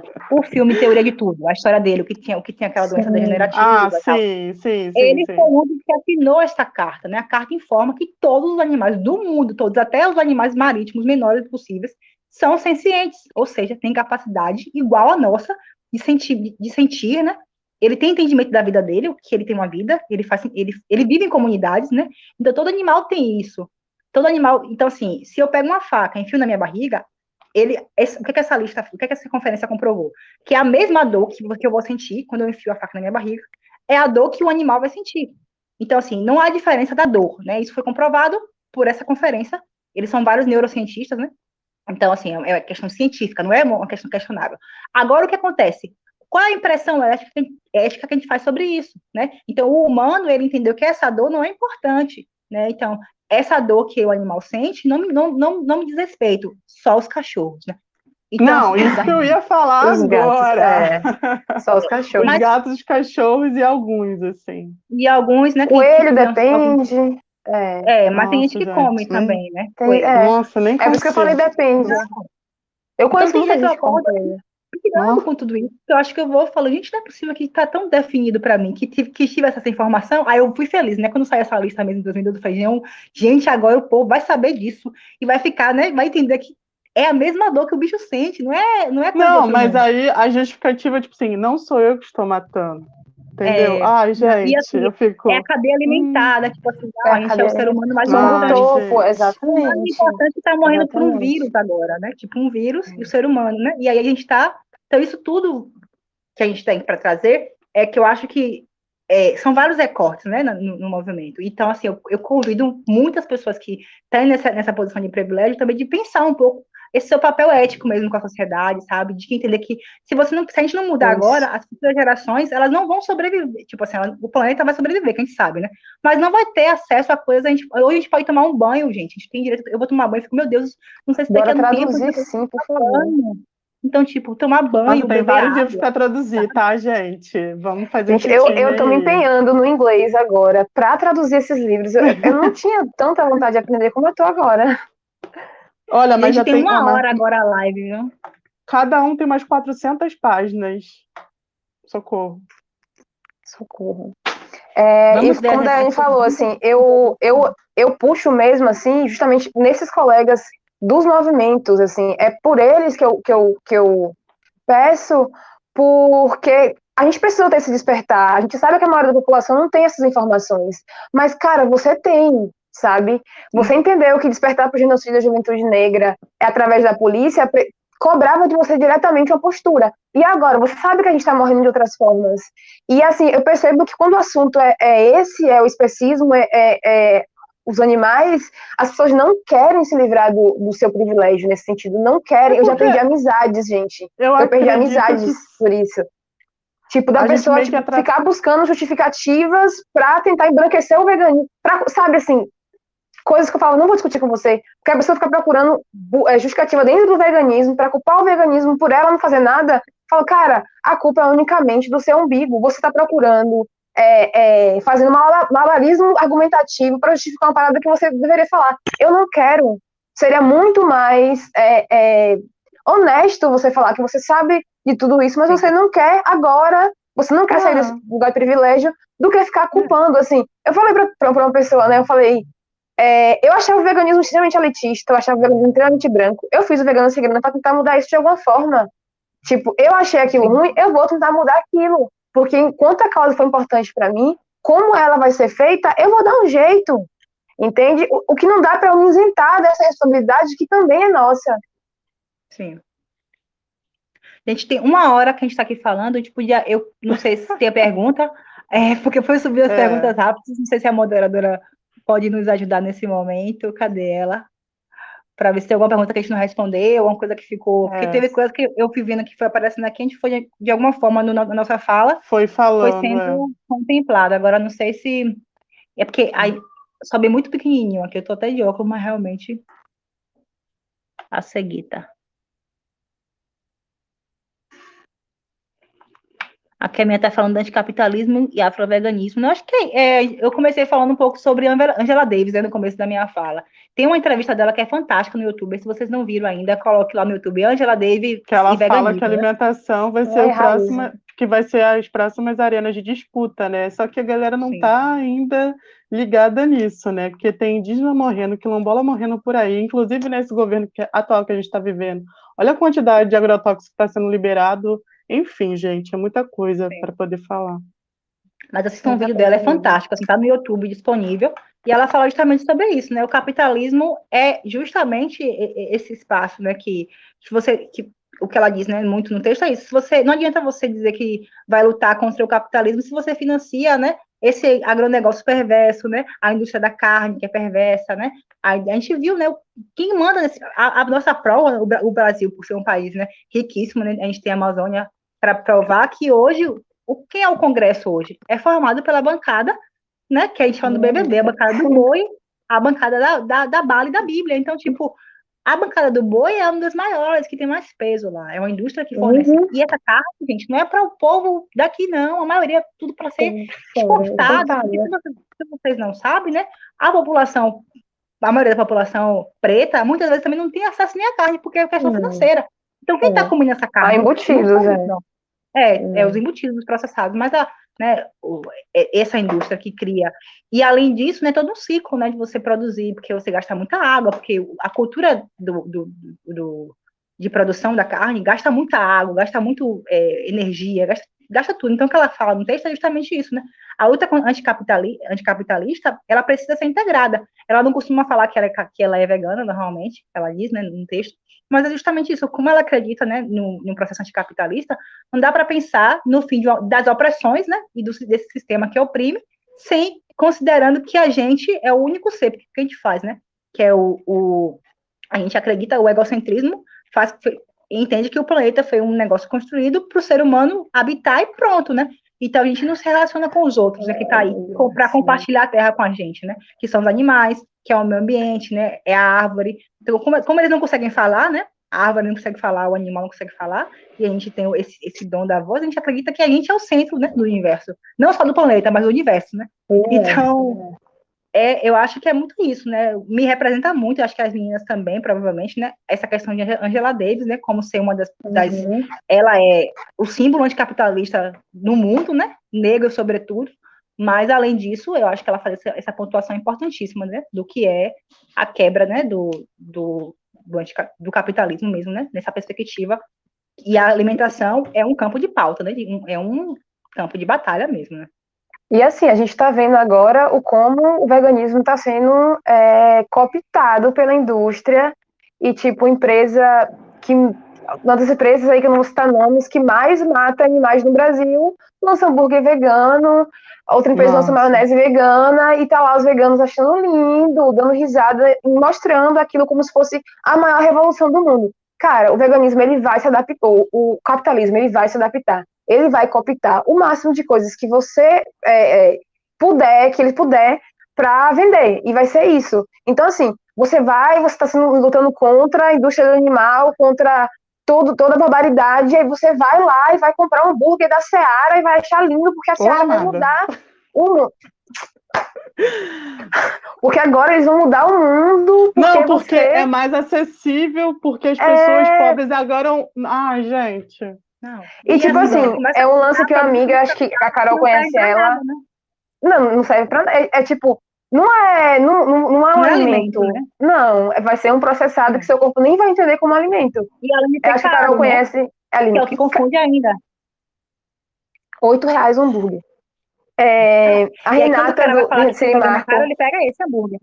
É, ele pega uma, uma caixa de leite de 18 reais, que eu nunca nem sei o gosto. Gente. Eu vou dar 18 reais de leite, que eu não sou louca. Eu já vi um pacote de leite de coco em pó de 40 e poucos reais, um pacote de, sei lá, 400 gramas. E um, e um menino botou num grupo que eu faço parte aqui, vegano, quando abaixou para, sei lá, 25, ele botou, gente, imperdível, olha para isso aqui, o coco, leite de coco. Ai, não dá, gente. Gramas. Mas, não, Ai, mas vamos combinar. Ainda mais sendo leite de coco é cruel, né, gente? Pelo é. amor de Ah, não Pô, dá. O coco, você de fazer leite de coco, sei lá, é 12 reais pra fazer um leite de coco. Mas, Carla, de quem que você ia falar? Sim. É... Eu ia falar sobre o quê? A, a Renata Sirimarco, do, da Oeira Gastronomia. Ah, sim. Sim, sim, é, sim, ela postou um texto recentemente sobre esse o interior, assim, tipo, e o interior regional, a sua localidade. O que é que você pode comer que esteja na sua localidade, ao redor de você, que vai ter o mínimo de impacto no meio ambiente possível, que você vai gastar menos e que você vai se alimentar. É, a Renata tem me ensinado muito sobre isso, e assim, e, e pesquisar sobre as punks está fazendo com que eu volte à ancestralidade da minha família. Minha mãe é a pessoa que eu mais conheço que entende sobre as punks. E ela está me mostrando comida em todos os lugares. Assim, então, assim, eu agradeço muito tanto a ela quanto a Renata. Eu fiz o curso com, com ela. Então, assim, na entrada da minha casa aqui eu tenho Bredo, no final da rua tem Taioba, no começo da rua vai ter o curso da Renata online de funk. Enfim, gente, mudou minha vida esse curso dela. É. Tem várias fotos de mato no celular dela. É. A Oeira Gastronomia. Então, assim, é, entender isso. É, entender que, assim, é. tem comida em todos os lugares, a gente não sabe é, identificar porque isso foi perdido, é um processo que está sendo muito bom para mim também, assim, tipo, aqui em Itacaré, mano, tem literalmente comida em todo lugar. Eu ando pela Pituba, tem pata de vaca, tem língua de vaca, é, tem bredo, em todos os cantos tem comida. Na praia eu consigo achar beldroega e várias outras coisas. Então, entender também que você buscar essa ancestralidade é saber que tem comida em todos os lugares, você precisa parar, observar onde tem e entender mesmo assim, voltar. E assim, é o conhecimento das punks, por exemplo, é algo que não está tanto nos livros, e infelizmente os livros que tem sobre punk são caros, mas eu estou tendo isso dentro da minha casa com minha mãe.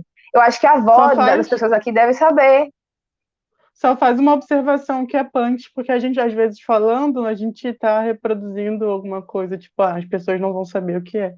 Ah, é, é, plantas alimentícias não convencionais. Ainda tem isso, né? Não convencionais. Eu falo Porque... que é os matos que minha avó come e ela sabia e eu não sei, entendeu? Uhum, é tipo isso. Quem mais comia punk na minha família era minha avó. Justamente para fugir da fome. né, comiam muita punk, né? Muita. Aí hoje é cool comer punk. É, hoje é cool. Você é. faz um, um, prato de punk, vai e é botar é caro, vender, né? 50 reais. É. E é caro, que é isso? Comer flor no prato, gente. É. Enfim. E aí tem alguma pergunta que a gente se passou aí? A gente falou essa do capitalismo, vocês identificam mais alguma outra? É, essa live dá pra gente ficar por três horas conversando, mas.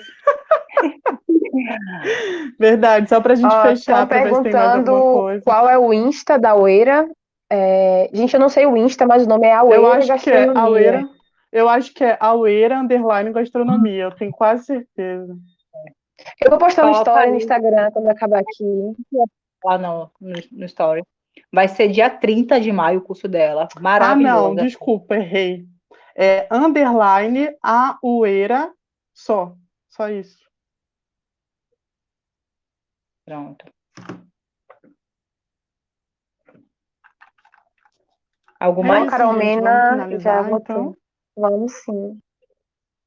Mais alguma pergunta? Você conseguiu ver aí, Carlinha?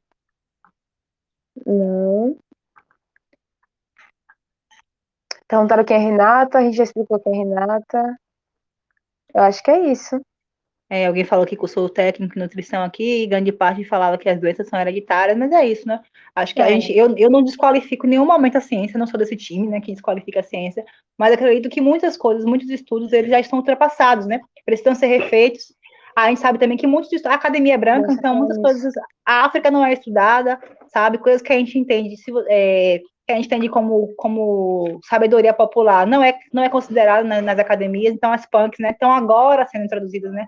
nas, nas, universidades, aqui na UFBA mesmo, que é a universidade que eu trabalho, que eu estudei também, é, tem um grupo agora né, dentro da universidade, também promovido a partir desse, dessa, desse movimento de baixo para cima, né? Não, vem, não é uma coisa que vem de cima, né, pela, pela instituição. Então, é uma demanda do povo mesmo, da, do, do, dos, estudantes, né, da comunidade, e hoje tem esse grupo que trabalha sobre, sobre punk na universidade. Até que isso aí vire conhecimento sistematizado, que entre na universidade enquanto assunto, vai demorar muito tempo. Então, eu acho que a, o, o, problema dos cursos tradicionais são isso, né? Porque a gente tem um conhecimento que ele é eurocêntrico, que foi passado para nós e que hoje é tido como verdade, verdade, absoluta em muitos casos, né? Então, quando, gente, quando eu falo da, de, da, da, questão da, de questionar muitas vezes a ciência, é porque você tem que buscar também outras fontes de conhecimento, né? Outros cientistas uhum. populares que falam sobre isso, né? Como o doutor, doutor Laila África, que falava sobre isso, ele não tem um título acadêmico, mas ele é um médico para a gente, herbalista, como o doutor Seibi, que foi assassinado, né, por conta de, por ter comprovadamente mostrado que ele podia curar doenças a cura da AIDS, a cura da AIDS, exato. Gente com AIDS, gente com câncer, ele curou e tipo, teve um julgamento contra ele é. porque ele fez isso. Ele precisava apresentar pessoas que ele comprovasse com laudo médico de ter tá com AIDS antes e depois não ter mais. Ele levou mais de. Ele apresentou apresentou várias pessoas. Então, um cara desse, a gente sabe que a indústria farmacêutica não vai querer viva. Não é teoria da conspiração, isso é uma realidade. Não. Então, enquanto isso, eles vão, lá eles vão na Amazônia, tiram as plantas e fazem os remédios para vender, entende? Então, então, não é questionar a ciência, é buscar Deixa eu um fazer uma pergunta, uma pergunta que eu vi aqui, vou fazer essa pergunta para vocês. Primeiro tem o Evandro. Com quantos anos pode virar vegano, meu filho? Pode ser agora. Quem é Evandro? É, Evandro Costa. E aí tem é duas. Tem uma pergunta. Uhum, tem uma pergunta que eu queria fazer, replicar para vocês, e a gente pode entrar nesse assunto. Que a Thalita, ela está perguntando como é ser preta e vegano na Bahia, e que ela perdeu o, o começo da live, né? É. Ela quer saber o peso cultural e a gente pode entrar mais nesse assunto. é isso. Gente, é um privilégio ser vegano também, porque aqui tem um negócio chamado acarajé, que é vegano, entendeu? Ele nasceu assim, entendeu? Então, onde tem acarajé, Ele nasceu assim, fome, foi ótimo. Né? Então, outra coisa que as pessoas acham que é tão absurdo o termo, né? Que confunde tanto, quando você fala com alguém, ah, mas acarajé é vegano. Você sabia que acarajé é vegano? Tipo, o bolinho de acarajé, né? Sem os ingredientes dentro, porque o, o ingrediente que é o batafá e o caruru leva camarão, né? Na receita original. Mas Fora isso, o bolinho é vegano, né? Então, assim, muitos alimentos da cultura alimentar baiana, mingau, lelê, cuscuz, a comida do tabuleiro da baiana, que era que foi aquela mulher que saiu, né, no período colonial, que foi trabalhar na rua primeiro, né, que é, enquanto as feministas estão reivindicando seus trabalhos, a preta baiana já foi trabalhar há muito tempo no tabuleiro, uhum. a, que é chamada preta de, né, de ganho. Ela podia sair para trabalhar, ter uma parte da renda que ela ficava e a outra parte ela tinha que dar pro para o senhor dela, né? Então, essa mulher, ela vendia no tabuleiro, ela vendia o que? Ela vendia cocada, ela vendia o acará, né? Que, gente, que é comida de terreiro, é comida de candomblé. Então, tudo oh, isso que é nosso... Tem que reforçar isso aqui, gente, falar de novo. Não é o bolinho de Jesus, entendeu? Hum. É acarajé, é comida de santo. É a comida de, de ançã entendeu? Então, essas, essas mulheres, né? Minha mãe é uma eu sou fruto desse, desse tabuleiro, né? Eu, eu, hoje sou o que sou devido, eu tenho muito orgulho de dizer isso, fico muito feliz, sabe? Eu sou, tudo que eu, que eu sou, eu devo ao tabuleiro de Acarajé, tudo que eu sou, sabe? Se eu pude estudar, minha mãe teve como pagar meu transporte, se eu tive como comer, foi por causa do tabuleiro, né? Do Recôncavo da Bahia. Então, isso me orgulha muito. E a minha mãe, ela já fazia o, acara, o abará, que é o, o abará, né? Que é o primo do acarajé, só que ele é cozido, ele leva camarão na massa. Mas a minha mãe já fazia, não sei porquê, nem, nem. Ela já aprendeu a fazer sem camarão, então sempre foi vegano. O abará dela sempre foi vegano. E é, tipo assim, maravilhoso. O povo ama o abará de minha mãe, é uma coisa assim que é. Não é porque minha mãe não, mas assim, muita gente come e eu, eu preciso mentir muitas vezes, não preciso falar que não. Se eu falar que tem camarão, às vezes a pessoa não quer provar que não tem camarão. Né? Aí eu tenho que falar que é um bará normal, aí a pessoa prova, fica que maravilha e tal. E é vegano, porque não tem camarão. Então, Uhum. Então, eu acho uhum. que essa desconstrução do, do para você oferecer alguma coisa para alguém, você não precisa dizer que é vegano muitas vezes, porque naturalmente não, ele já é assim, o mugunzá, o bolinho de estudante, o, a comida, né, muita comida nordestina, o cuscuz, ele já não, já não tem origem, alimentos de origem animal. E eu acredito que a inserção também desses alimentos, né, inserir, porque hoje em dia você vai na rua, compra um mingau, tem leite de vaca. Mas o que aconteceu para isso mudar, né? Então, uhum. esse processo mesmo de destruição tá, né? de barateamento do alimento, porque se a gente não. É mais fácil fazer com leite de vaca, é mais acessível muitas vezes, é mais barato. Sim. Então, vai perdendo um pouco né, do que é a, a originalidade daquele, daquele alimento. É, e se vocês puderem falar também um pouco da relação é da relação de vocês aí na Bahia com a, religi com a questão da, da religião Quer continuar, Quer Depois... Não pode continuar. Assim, minha família é uma família que, tipo, o, o candomblé é presente né, na, minha, na minha vida, assim. Eu acho que todo, de algum modo, é, o baiano, ele tem um pouco de relação, né, com, com o candomblé, seja pelo sincretismo religioso, porque pela, muitas pessoas também ficam muito na, na questão do, do, do, misticismo, de ter curiosidade de saber qual é seu santo, tudo mais, mas não é, da, não é, não é candomblessista, né? E aí, isso também de algum modo atrapalha um pouco, porque as pessoas acham que aquilo ali, é, que é, muitas vezes é um lugar que você ir lá por curiosidade, né, para saber o que é, mas não, você não é, na verdade, candomblessista. Eu não sou candomblessista. É, mas, assim, tem, respeito e tem uma relação muito com o meu orixá, né, que é alguém que eu acredito uhum. muito, assim, é uma, é uma coisa que eu tenho muita energia no meu orixá. É, sempre estou com ela de alguma forma, mas não sou candomblessista como minha, minhas primas são, né? Porque é uma religião de muita obrigação, de dedicação mesmo. É você abdicar de muita, né? Tipo, você tem que, você tem que muitas vezes abdicar de várias coisas mesmo, pela fé que você uhum. tem, porque você fica é, quando você faz o santo, você fica de resguardo durante um período, você não pode sair para festa, você... Então, é uma religião de respeito com a natureza, sobretudo. É uma religião... Candomblé uhum. e natureza, elas andam assim, de mãos, de mãos uhum. dadas, sabe? Não existe falar de candomblé sem falar de respeito à natureza, respeito ao meio ambiente. São... Eles estão fazendo coisas que a gente estava lutando agora há muito tempo antes, né? Que é de preservação do meio ambiente, de cuidado com a natureza. E... É, é isso, a minha, eu, não, eu, eu, tenho muitos parentes, né, que são, de fato, assim, é, feitos mesmo, filhos de santo, e, e, entendo, né, que é uma, é uma, faz parte do nosso processo. Aqui tem muito sincretismo também, então você vai ver que as pessoas, elas acreditam em Deus, né, em Jesus tradicional, né, do cristianismo, uhum. mas também a própria Mãe de Santo também trabalha com isso, né, vários terreiros por do sincretismo, ela uhum. tem essa mistura mesmo de cristianismo, né, com a questão de Jesus e tudo mais, com os orixás, então aqui a gente representa cada orixá também com, com um santo, né, tem muito isso, mas é, entendo, respeito, eu acho que não é um lugar para a gente estar tá gastando energia com relação ao sacrifício dos animais, sabe? É, isso é um percentual mínimo com relação ao que a indústria do capitalismo faz, né? Da, da, da, da carne, it. É a WBF, sabe? Então, tipo, sei lá, isso deve ser 3%. Então, eu gosto muito de citar um texto que depois vocês procuram, é, não sei se está disponível, que é de Mãe Estela, né? Que foi a grande alorixá baiana e do mundo, né? Mãe Estela, ela fala que é, ela primeiro pediu, né, uma, uma, coisa que ela fez muito importante alguns anos atrás, antes dela falecer, ela pediu para que todos os filhos de santo dela não ofertassem mais produtos para os, os orixás, né, produtos físicos, como é, embalagem de sabonete, perfume, porque isso polui o meio ambiente. Então ela fez uma nota, né, falando que não queria mais que isso acontecesse, que a gente desse, a, desse nosso amor, desse flores, né, desse uma oração, mas que o, a nossa casa, né, que é a natureza, não pode mais receber esses objetos, e aí que eu faço muito esse recorte, eu entendo que em algum momento isso fazia parte do sincretismo né, da, da, da religião, que era ofertar balaios, cestos com espelho, né, pra, principalmente na faixa de Iemanjá, né, levava cesta com espelho, com sabonete, com perfume, e isso fez parte do candomblé.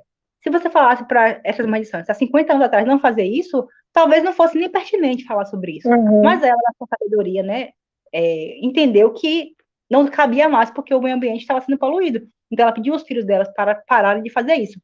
E nesse texto, ela faz uma ela, ela é questionada sobre o sacrifício animal, e ela fala também que a religião, o candomblé, no dia que a, que a humanidade perceber também que sacrificar os animais, né, para comer no seu prato, não é mais permitido, o candomblé também vai se adaptar a isso e não vai querer mais sacrificar os animais, porque eles comem os animais. Então, assim como você come um bife, né, quem come carne todo dia, come animal na refeição, o candomblessista, hum. quando sacrificar aquele animal, ele vai comer também, a maioria das vezes ele vai comer.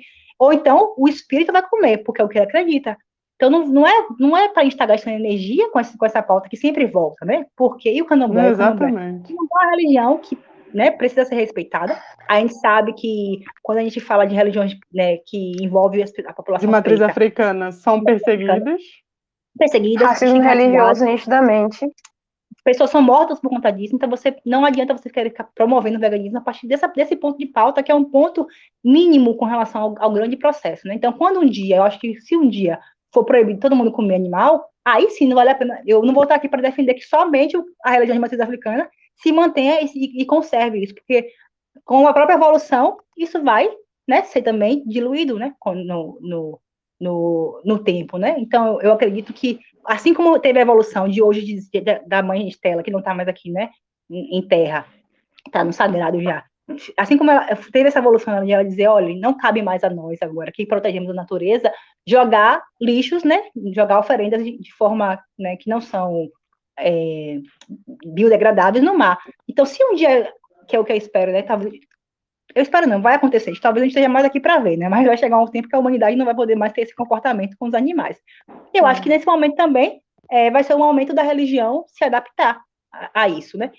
O que não pode é como foi feita essa lei aí, que queriam, que queriam é, primeiramente dizer que agora os candomblessistas não podem mais sacrificar seus animais, enquanto os católicos todo ano comem peru na ceia, né? Todo dia come carne na mesa. Então, não dá, porque era mais uma vez o racismo estrutural mostrando na cara, dizendo é a você, ó, oh, preto, você não pode fazer isso aqui não, porque a gente não quer que você mate os animais para comer, mas eu, minha mãe pode matar. Eu não vou invadir a casa da minha mãe não, porque minha mãe é minha mãe, entendeu?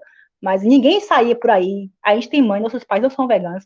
A gente não fica, os veganos brancos também não saem por aí não deixa de ir na casa dos pais porque é vegano, não abre a geladeira do pai, tira a carne e joga fora, não faz nada disso. Então, ah, ninguém quer ir lá na JBS para fazer protesto, ninguém, gente. Ah, pelo amor de Deus. Ninguém invade a JBS. Então, é uma questão do racismo cultural, porque a gente está cansado de responder, gente. Cada vegano preto já não aguenta é. Essa pergunta, porque é o mínimo, sabe? Eu acho, eu acho que JBS, a Dai resumiu tudo o que a gente poderia Perfeitamente. falar, sabe? Uhum.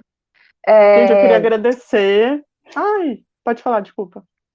Então, eu não sou candomblessista, mas eu estou me aproximando por, enfim, por várias questões. E como a Dai falou, de fato, é uma religião que você tem que abdicar de muita coisa. É, mas é isso, não de uma forma pesarosa, entendendo que aquilo ali é, é para você, é para o seu bem, é para o seu ori. É entender que esse Deus também, essas entidades também é você, também é, é enfim. E, enfim, e o candomblé foi o lugar onde eu mais fui respeitada por ser vegana na face da terra. Eu nunca fui tão respeitada em um lugar pela minha opção como dentro do candomblé. E esse era meu maior medo, assim. Todas, em todas as vezes que eu que era convidada para uma casa, eu ficava naquela, pô, mas eu sou vegana, e aí eu vou fazer o quê? E aí, quando eu chegava lá e falava para as pessoas, todo mundo, ah, ok, tipo, ah, você não come? Não, vou fazer uma comida. Tanto que, assim, quando eu postei a receita do, do vatapá, vegano, do vatapá sem camarão, me perguntaram, ah, você sabe que vatapá é comida de santo? Eu falei, então, eu aprendi a fazer vatapá isso com meu pai, que, inclusive, quando lá no terreiro a gente vai, tem uma opção de comida pra gente. Nenhuma entidade nunca reclamou. Nenhuma entidade nunca falou do fato de eu não comer coisa de origem animal. Pelo contrário, quando a entidade chega em terra que eu falo que eu sou vegana, eles falam, é verdade. Tem um marieiro que eu troco ideia que ele tá ligado que eu sou vegana e que ele acha o máximo. E que ele, e que assim, o, nenhum outro lugar nunca me ensinou sobre respeito à natureza, aos animais e ao outro como o candomblé. Então, assim, Sim. você vê as pessoas que não respeitam ninguém, falando, é, que, querendo acabar com o sacrifício animal, achando que, sei lá, como uma bancada vegana, por exemplo, postou é, é, uma foto de um gato e de um cachorro na encruzilhada, dizendo que era aquilo que o candomblé faria, fazia, não sei quem fez aquilo, mas com certeza não foi o candomblé, porque não existe um, um espaço religioso que eu pisei até hoje para se dar valor à vida, ao sangue, ao respeito e, a, e a natureza, como os partidos do, do candomblé. Então, assim, é muito racismo religioso escancarado, essa lei, tudo isso. Quem quiser saber a minha opinião, é só ir no MAV, ver a carta que o MAV postou, é exatamente aquilo ali, assina embaixo de cada palavra, e ó, vai invadir a JBS, vai tacar pedra na cabeça do dono da JBS, porque encher o saco de, de Ai, quem já está estruturalmente, estruturalmente já é oprimido, é só supremacia branca. É isso. Ai, gente, eu quero agradecer, eu achei nosso, a nossa discussão muito enriquecedora. É... Ah, eu sou muito grata por compartilhar esse momento com vocês. É, Para quem quiser conhecer um pouco mais do meu trabalho, eu faço algumas receitas sem origem animal na afra.sou, de ser, sou de ser. e é isso, queridas. Muito obrigada por esse momento. Obrigada a vocês também, adorei, fico muito feliz, né? é, conhecer um pouco mais a Carlos somente, que a gente só conversava mais pelas redes sociais, uhum. né? Mas a gente nunca teve essa oportunidade de, de, se ver mesmo, assim, muito bom, né? Fiquei muito feliz, eu acompanhei sua página desde o comecinho, assim, fiquei muito feliz quando vi, uhum. acho que você chegou a falar uma coisa comigo também no, no privado, Sim. mandou uma mensagem, no, eu, eu falei você logo no começo, e fiquei feliz em ver a ascensão, assim, né? De quanta gente te seguindo, e se as pessoas, cada pessoazinha que segue, a gente sabe que é alguém que está se importando com a causa, né? Uhum. E muito feliz mesmo de ter conhecido e ver vocês assim. E acho que o caminho é esse mesmo, é a gente passando esse conhecimento, é, fortalecendo os nossos, né, mostrando para eles uma outra perspectiva de, de, de, enxergar né, a caixinha. Acho que muitos de nós já começou a pensar fora da caixinha, né, mas tem alguns ângulos que a gente não vê, né? Então, cada dia mais eu, sou, eu acho que eu vou me despertando para ângulos diferentes né, da vida. E coisas que eu acreditava né, há, um tempo atrás, e eu vejo como minha vida vai mudando, né? Eu acho que a ideia Sim. é essa mesmo, a gente estar tá disposto a abrir um pouquinho e mudar, né? Alguns conceitos que já estão tão arraigados, né? A gente acredita que é verdade absoluta, mas às vezes é só o nosso ponto de vista, né? Então é isso, muito feliz. Quem quiser conhecer também um pouco, né? Eu tenho aí, sou, fui agora receber uma consultoria até de minha amiga Carol, então eu estou destituindo uma página. Ficarei só com duas, porque eu tinha três páginas, né? Então estarei aí transferindo minhas receitas de tabuleiro vegano para o Rosas Dendê, que é meu empreendimento. Hum. Então, em breve estarei postando lá minhas receitinhas. E o que, que você vende no Rosas de, de Dendê? No Rosas de Dendê eu vendo bará, acarajé, hum. que eu faço com minha mãe. Amo. Muitas coisas que faz é minha mãe mesmo, né? Porque ela tá mais aí nessa, nessa produção, eu fico mais com a parte de divulgação, participo das feiras, e faço algumas outras receitas também quando tem os eventos, né? A gente faz moqueca, tudo sem, hum. sem nada muito bem, muito bem recebido gente, pelo quero sabe? muito. Dendê, né, gente? Tudo com dendê não tem como ficar ruim. Ah, e é isso. Gosto de cozinhar também, assim, mas tem dia que eu também não gosto, não é uma coisa que eu vivo para.